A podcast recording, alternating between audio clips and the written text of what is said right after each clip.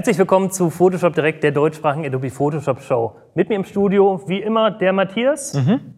Und spannende Themen haben wir heute für euch. Matthias, was steht heute auf dem Programm? Photoshop CS6 Public Beta ist ja jetzt draußen und wir werden uns heute die ein bisschen genauer anschauen und zwar schwerpunktmäßig für Designer und da haben wir auch einen Saalkandidat. Genau, heute im Studio mit uns der Sven Brencher, den der ein oder andere auch schon von verschiedenen Trainings kennt.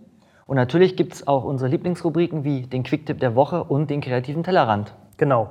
Wir freuen uns immer auf euer Feedback zur heutigen Show, auch zu den letzten Episoden. Unter der eingeblendeten E-Mail-Adresse könnt ihr uns gerne schreiben. Und ohne viel Zeit zu verlieren, würde ich sagen, starten wir durch. Viel Spaß dabei.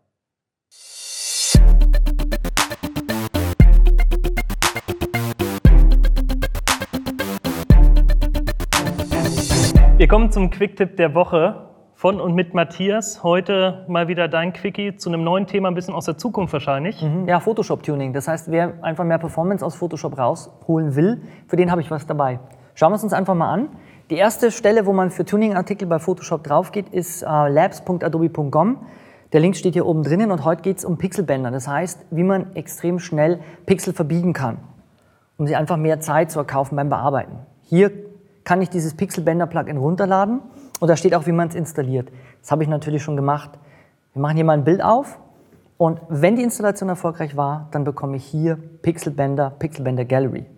Neuer Dialog geht auf und man sieht extrem schnell, tauchen hier sofort die ersten Effekte auf. Wir können mal ein, zwei ausführen, um die Performance einfach hier zu zeigen, wie schnell das Ganze geht. Und zwar deswegen, weil wir hier die Grafikkarte unterstützen. Also anders als bei den traditionellen Filtern, wo man doch unter Umständen ein bisschen drauf warten muss. Dann haben wir zum Beispiel den Spheres-Filter, der eignet sich auch ganz gut, um einfach mal zu sehen, wie leistungsstark das Ganze ist. Das heißt, ich kann jetzt hier drüber fahren und habe live on Canvas, wie unsere Kollegen sagen, also direkt im Bild hier Möglichkeiten, Änderungen vorzunehmen. Machen wir vielleicht eins zum Schluss. Allpant, um mal eben so ein Bild auf so einen Van Gogh-Effekt zu bringen. Das heißt, ich zoome hier mal rein und man sieht entsprechend hier diese ganzen Pinselstriche. Und das Ganze geht sehr, sehr schnell. Super, so werde ich auch zum Künstler und das könnt ihr auch werden. Ladet euch das Plugin unter labs.adobe.com herunter, spielt damit ein bisschen rum und wenn ihr des Programmierens mächtig seid, könnt ihr auch selber Pixelbänder-Effekte entwickeln. Äh, ein umfangreiches SDK mit Beschreibung findet ihr dort auch unter der Download-Adresse. Viel Spaß dabei!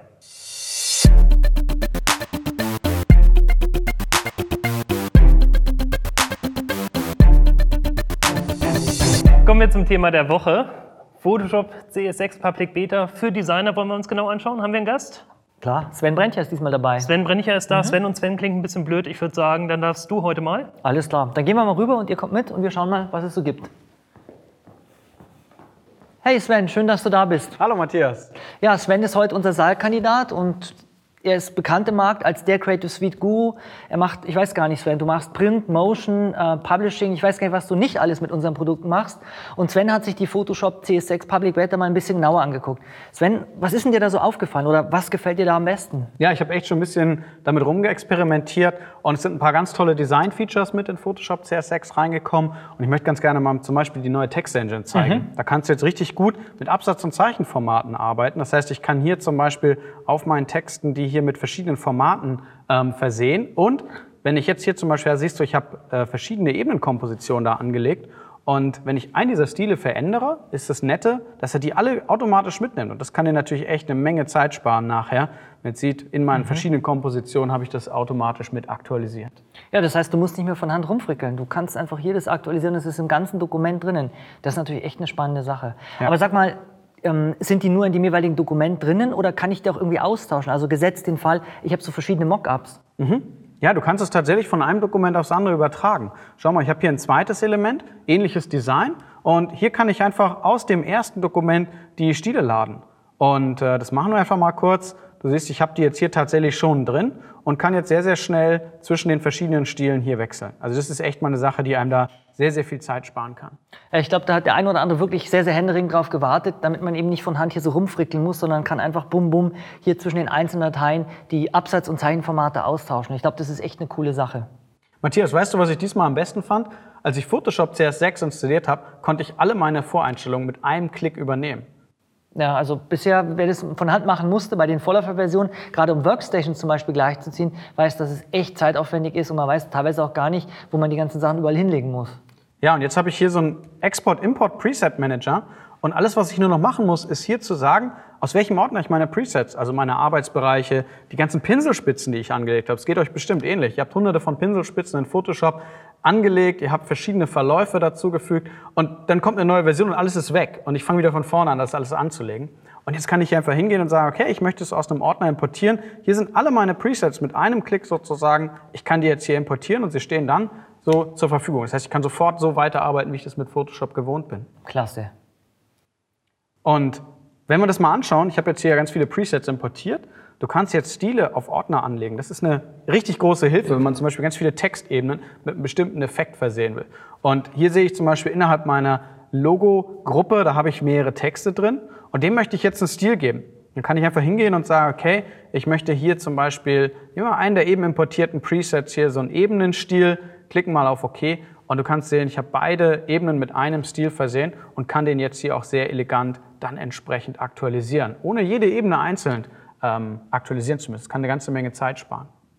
Jetzt gibt es ja in Photoshop CS6 Beta noch einen ganz neuen Painting Engine. Das heißt, wir haben hier ganz spannende Möglichkeiten, zum Beispiel mit Airbrush oder auch abnutzbaren Spitzen zu arbeiten. Sven, du hast dir die schon mal angeguckt? Ja, das macht richtig Spaß. Man hat jetzt einen Airbrush, der wirklich funktioniert wie ein echter Airbrush. Gerade wenn man hier so einen Stift benutzt, ähm, sieht man schon hier in der kleinen Vorschau, ähm, dass der im Prinzip das Verhalten äh, simulieren kann. Ich habe mit CS5 ja schon mal so ein bisschen experimentiert, da gab es ja schon richtig gute Borstenpinsel und jetzt mit CS6 macht das Ganze noch mal ein bisschen mehr Spaß, denn mit dem neuen Airbrush kann ich hier zum Beispiel so Konturen entlangfahren und das verhält sich tatsächlich wie ein richtiger Airbrush. Man sieht das sehr schön, ähm, wie der meine Bewegung entsprechend hier auch äh, mit verfolgt. Das heißt, der erkennt auch, wie du sozusagen deinen dein Stift über dem Graphik-Tablet hältst sozusagen und hat Genau. auch Auswirkungen auf das Sprühbild. Richtig. Klasse. Ja.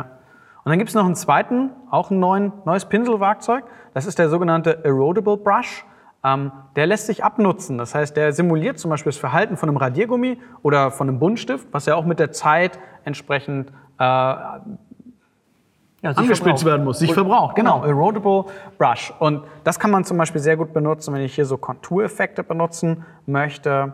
Einfach mal rein hier und konturieren da mal so ein bisschen nach. Und dann sieht man schon anhand der Pinselspitze hier oben, könnt ihr sehen, der nutzt eben mit der Dauer ab. Das heißt, wenn ich jetzt hier noch mal ein bisschen mehr mache, dann wird er im Prinzip immer stumpfer. Und dann gibt es einen tollen Trick, wie man den wieder scharf bekommt. Ich habe nämlich hier die Möglichkeit, den anzuspitzen und dann habe ich ihn entsprechend auch wieder in der Ursprungs ähm.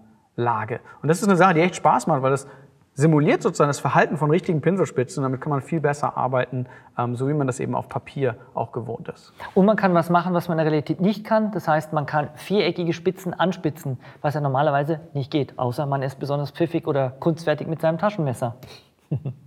Jetzt gibt es ja in Photoshop CS6 eine ganz neue überarbeitete 3D-Engine. Das heißt, hier kann man sehr, sehr spannende Sachen machen, was vorher vielleicht nicht so einfach ging. Sven, das hast du dir auch mal angeguckt, oder? Ja, ich habe mit 3D, auch mit Photoshop CS5 schon viel experimentiert und fand, wie viele von euch sicherlich auch, dass es echt ein bisschen komplex war.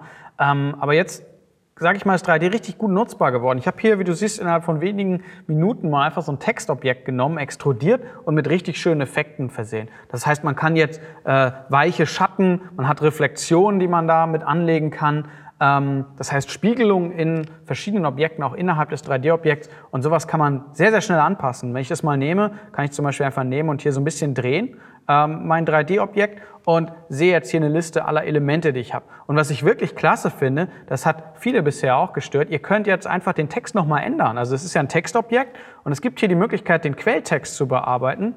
Und äh, daraus kann ich jetzt zum Beispiel einfach hier mal schnell Photoshop CS6 machen, vielleicht einen Text ein bisschen kleiner hier.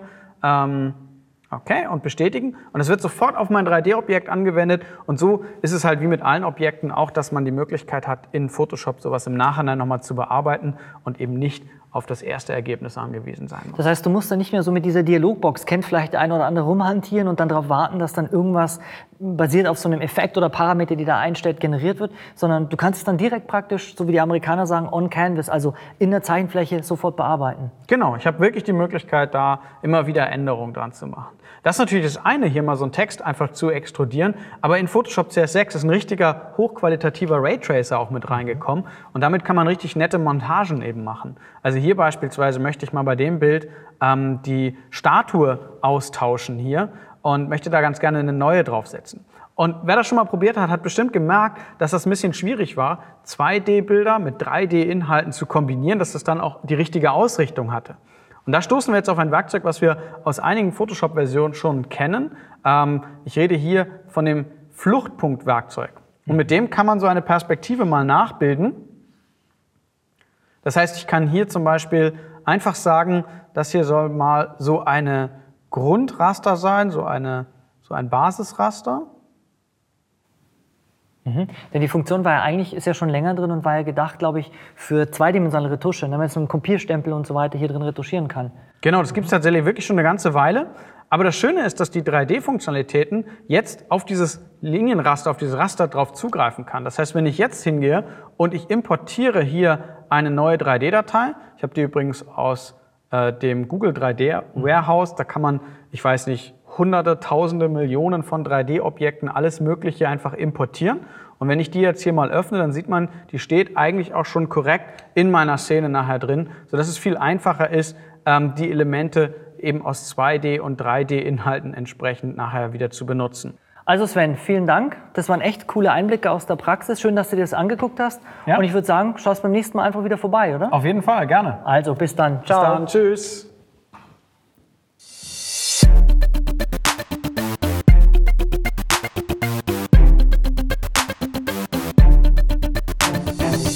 So, wir kommen zum nächsten Thema. Ich glaube, du willst mir damit was sagen. Ich oder? will dir was damit sagen. Hm, Sieht sehr nach Tellerrand aus. Ganz genau, der kreative Tellerrand. Genau. Was gucken wir uns da heute an? Das Thema ist Photoshop-Dateien effizient für die Produktion vorbereiten. Gehen wir einfach mal rein. Das heißt, ich mache hier mal so eine Datei auf, logischerweise eine Photoshop-Datei. Und in dieser Photoshop-Datei sind extrem viele Ebenen drinnen. Trifft man relativ häufig an, ne? jede, jede Menge Zeug. Und wenn ich die für die Produktion rausgeben will, weil ich vielleicht verschiedene Varianten habe, sagen wir mal für Titelseiten, für eine englische und eine deutsche Version, speichern viele hier 1, 2, 3, 4, 5 Dateien raus. Ist uneffizient. Denn man kann Photoshop die Zustände hier beibringen mit sogenannten Ebenenkompositionen. Das heißt, ich gehe hier rein, klicke einfach drauf und kann hier verschiedenste Zustände abbilden, indem ich ganz einfach hier zum Beispiel was einblende und hier dann einfach unten auf Neue Ebenenkomposition klicke. Was bringt mir das jetzt? Nun, in der Produktion, wenn wir hier nach InDesign gehen, beispielsweise hier habe ich zwei Titelseiten. Die erste, die passt so und die zweite, da haben wir einen anderen Sprachdecker drauf. Das heißt, ich gehe hier entsprechend mal drauf und sage, das soll hier eine deutsche Variante sein, würde ich normalerweise wieder ein Bild einbauen. Brauche ich nicht, denn ich kann ganz einfach auf das Bild hier draufklicken und kann sagen, Objektebenenoptionen. Denn InDesign kann das auch nutzen. Ich komme an die ganzen Ebenen ran, könnt ihr jetzt hier von Hand umschalten oder viel effizienter hier sagen, ich möchte zum Beispiel meine Ebenenkomposition für Deutschland haben. Sag OK und schon ist hier die Titelseite fertig für eine deutsche Version. Wenn wir reinschauen, haben wir eben entsprechend hier zwei verschiedene Seiten. Cooler Tipp. Ihr seht also, Ebenenkomposition kann ich nicht nur in Photoshop perfekt nutzen, um verschiedene Versionen des gleichen Bildes abzuspeichern, sondern ich kann sie auch in der Produktion nutzen, zum Beispiel in InDesign, um verschiedene Versionen zu gestalten. Genau.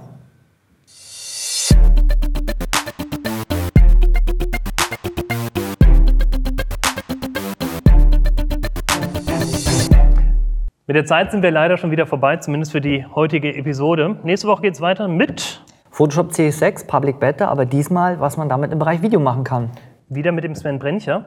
In der Zwischenzeit freuen wir uns natürlich auf euer Feedback. Unter der E-Mail-Adresse photoshopdirect.adobe.com könnt ihr uns dieses per E-Mail senden und freuen uns auch, wenn ihr nächste Woche wieder einschaltet. Bis dann, viel Spaß! Ciao. So, Ja, streng. prima, ne? Haben wir für heute geschafft. Ja. Super.